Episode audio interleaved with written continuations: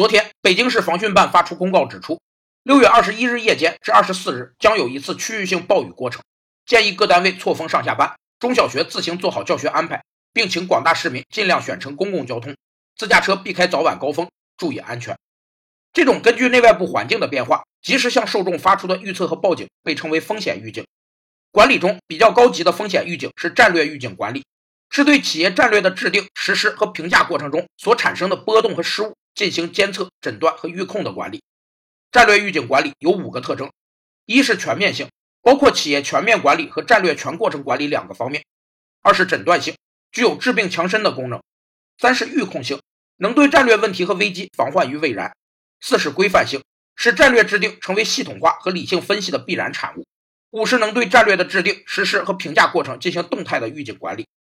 极端天气属于小概率大影响的风险，提醒大家出门做好防护措施。